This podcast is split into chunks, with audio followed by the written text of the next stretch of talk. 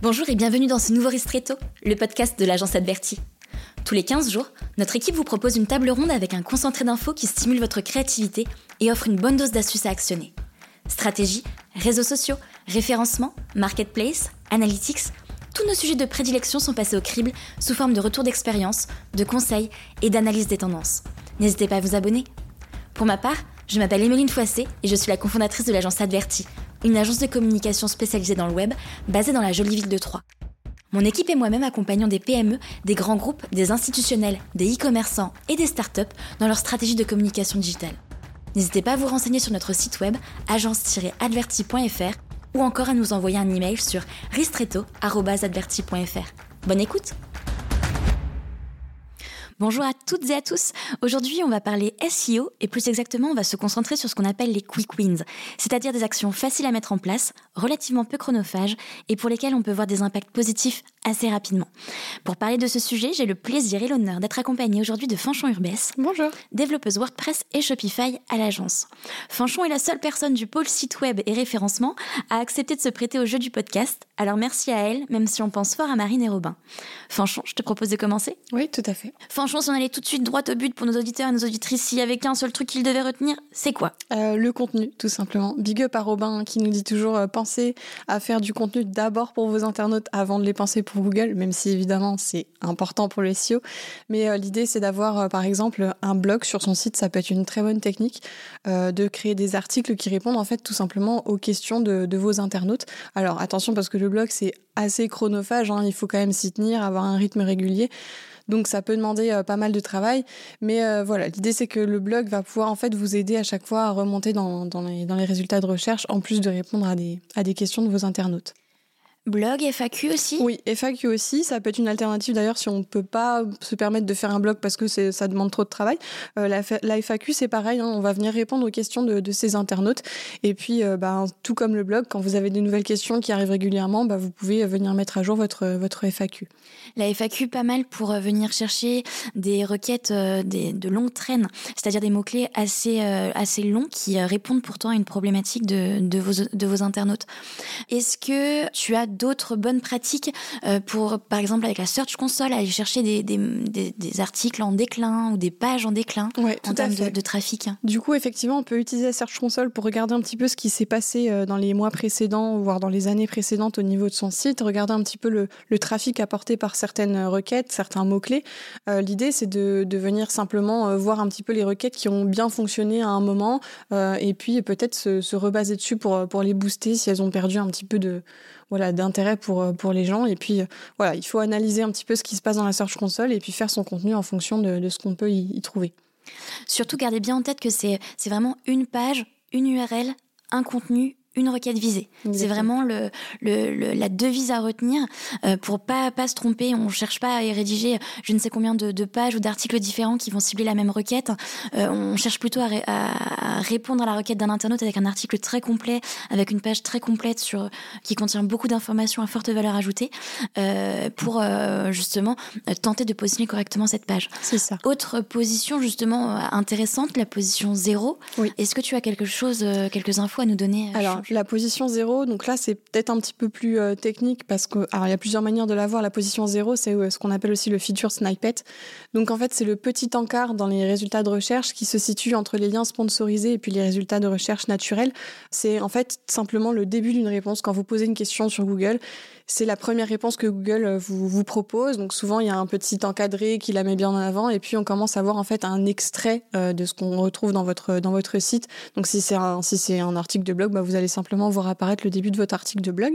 Euh, donc ça c'est super intéressant à essayer d'atteindre. Donc en général, on va dans ces articles de blog, on va mettre des listes à puces, des choses comme ça qui sont qui sont plutôt appréciées, euh, des titres sous forme de questions, des petites astuces comme ça pour essayer d'atteindre la position zéro. Et c'est aussi plus technique cette fois-ci utilisé par les rich snippets. Enfin, Google en fait pioche dans les rich snippets des sites internet pour remplir aussi ces encadrés-là. Donc les rich snippets, en fait, c'est aussi ce qu'on appelle les données structurées dans un site web. C'est par exemple si vous partagez un événement de votre site, ça va être euh, le lieu, l'horaire, euh, la date euh, de l'événement. Si vous avez, enfin, vous êtes un e-commerçant, ça va être le, nom du produit, le prix du produit, les avis clients, toutes ces petites, toutes ces informations en fait un peu, un peu techniques.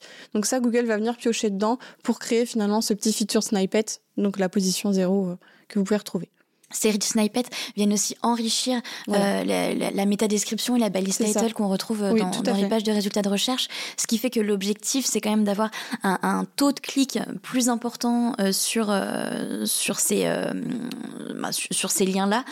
donc c'est vraiment pas mal de, de soucier de, des rich snippets à un moment donné lorsqu'on est dans une période d'optimisation de son référencement naturel.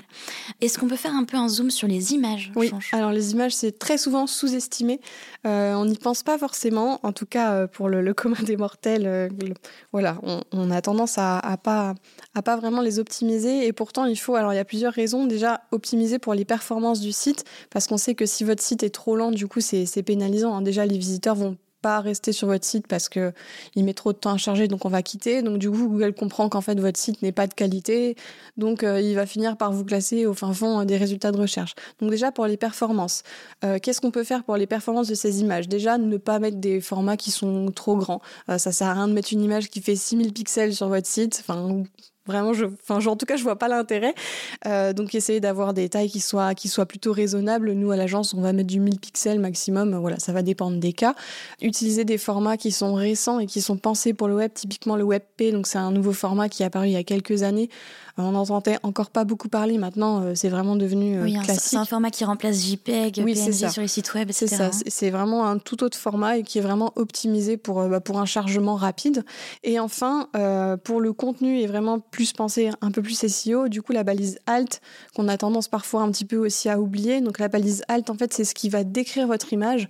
C'est voilà, vous prenez votre image, il y a quoi dans mon image? Et eh ben, il y a en fait, euh, enfin, vous décrivez euh, ce qu'il y a dans, votre image dans la balise alt. Ça sert à la fois pour Google pour que vous puissiez indexer votre image dans la base d'images de Google, tout simplement, parce qu'actuellement Google n'est pas capable encore de, de lire et de comprendre vraiment euh, ce qu'il y a sur l'image peut-être dans les prochaines années avec l'IA, puisque là, ça commence quand même à venir. Mais en tout cas, remplissez toujours votre balise alt.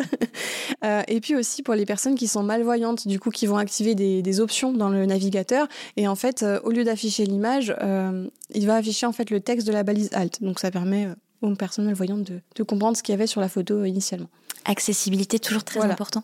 Pour tout ce qui est euh, domaine, enfin, tu as commencé à parler de balises, donc autant qu'on continue sur, euh, sur ce sujet, est-ce que tu as d'autres balises qui représentent au final des, des, astuces faciles à mettre en place et qu'il faut... Oui, tout à fait. Alors, les deux premières balises qui sont ultra importantes et qui, euh, en fait, sont la première interaction que l'utilisateur va avoir avec votre site, ce sont les balises title et les balises métadescription.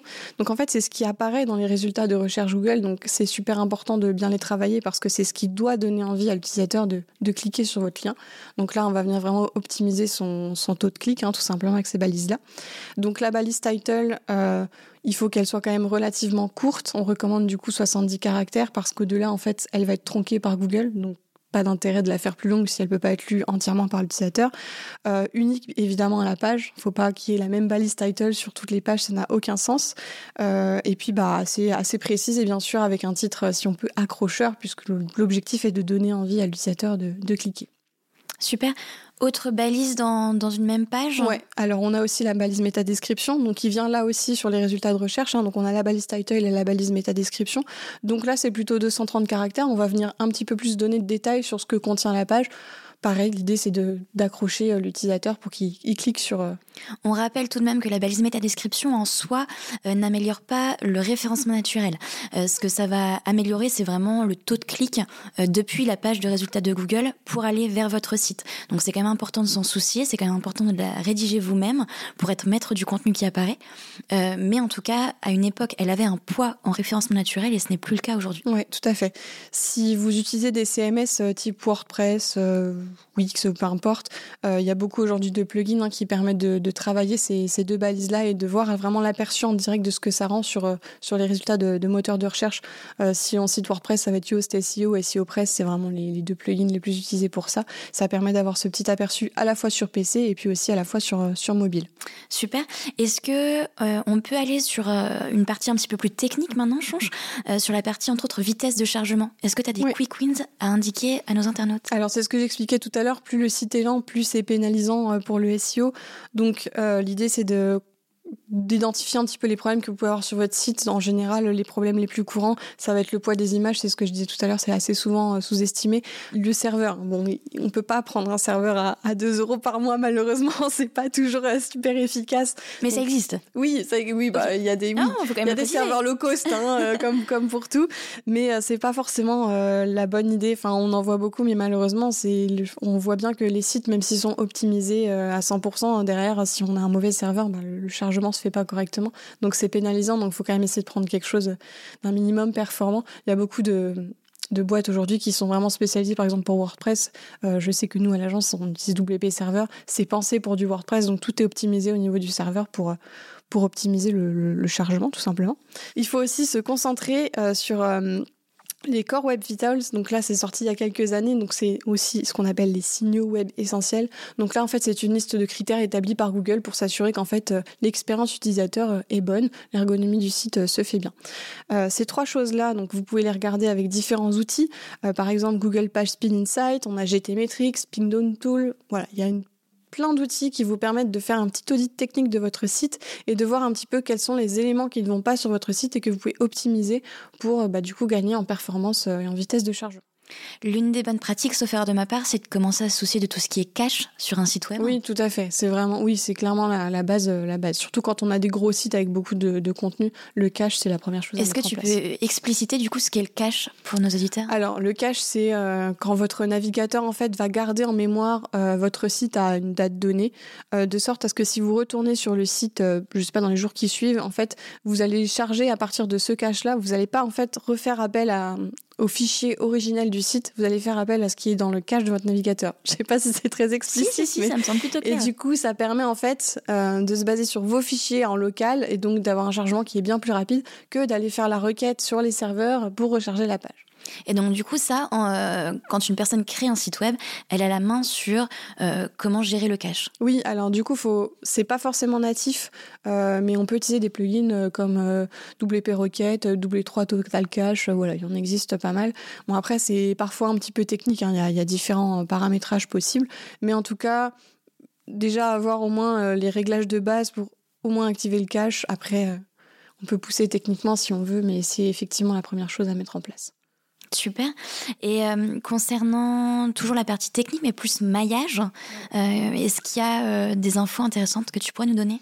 Alors, on a toujours ajouter des liens internes et externes dans, dans ces contenus, c'est assez important. Enfin, on en a beaucoup parlé il y a quelques années et on a tendance un petit peu à, l'oublier aujourd'hui, mais pourtant ça a toujours euh, son, son importance euh, au niveau du, du, référencement naturel. Donc pensez par exemple, donc pour les liens internes, à faire euh, un lien entre deux pages de votre site. Alors évidemment, faut qu'il faut qu'il y ait une cohérence. C'est pas je mets des liens partout pour pour que mon, visiteur aille sur toutes les pages de, de notre site. Ça sert à rien. Il faut que ce soit cohérent, mais en tout cas, voilà, ça permet en fait aux visiteurs de découvrir d'autres pages qui sont complémentaires à votre première page originale. Et puis à Google aussi d'avoir un autre point d'entrée que le, fameux menu du, site internet pour aller indexer vos pages. Ok. Toujours par rapport à, ces liens, donc il y a les liens internes entre les pages, mais il y a aussi au final les liens externes, donc des, liens qui sont présents euh, sur les pages de, de sites web et qui vont rediriger vers d'autres sites web. Oui, tout à fait. On a pas mal de, personnes qui sont assez frileuses à faire ça parce que euh, les personnes se disent bah non mais moi je veux que l'internaute il reste sur mon site, il qu'il reste sur ma page, qu'il découvre mon contenu, je vais pas le renvoyer ailleurs. on en pense quoi? Oui alors bah, l'idée c'est quand même Évidemment, on va pas en faire à toutes les, à toutes les sauces, mais c'est toujours pareil d'avoir quelque chose qui est complémentaire. Euh, si vous avez euh, une page qui parle d'un sujet et puis que le site de votre d'un je sais pas, d'un confrère, peu importe, va en parler avec plus de détails et que vous trouvez intéressant de renvoyer sur son site, et eh ben, et eh ben faites-le en fait. Mais évidemment, il faut que ce soit des sites qui soient vérifiés où vous savez que l'information est bonne, que c'est qualitatif. Quoi. Ça marche. Euh, j'aime beaucoup rappeler euh, la notion de web. Quand c'est comme ça, web, ça veut dire toile d'araignée en anglais. Et en fait, c'est cette notion euh, d'interconnexion qu'il y a entre les sites qui, qui, qui, existent.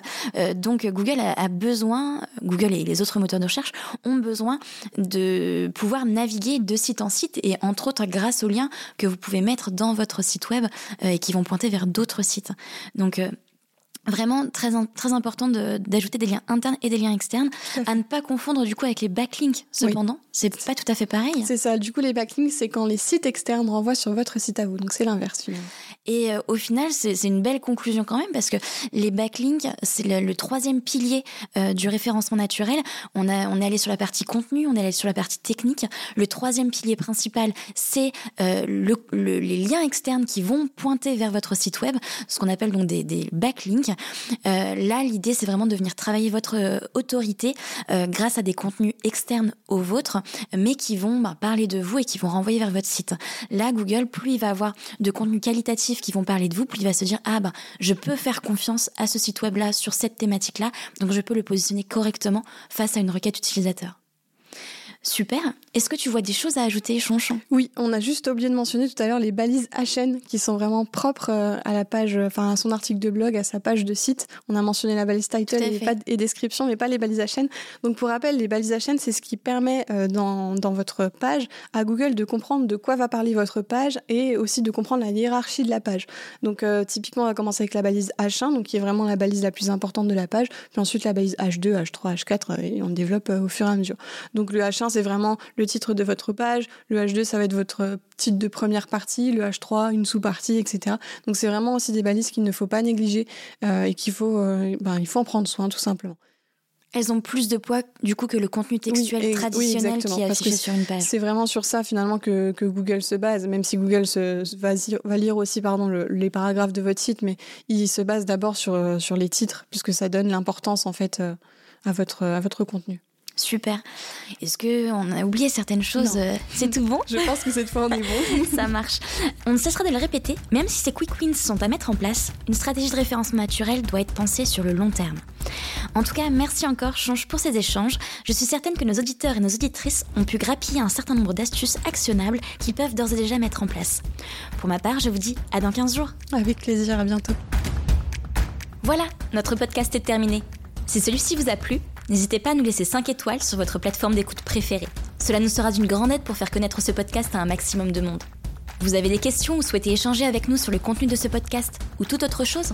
N'hésitez pas à nous contacter via nos réseaux sociaux ou sur ristretto.adverti.fr. À très vite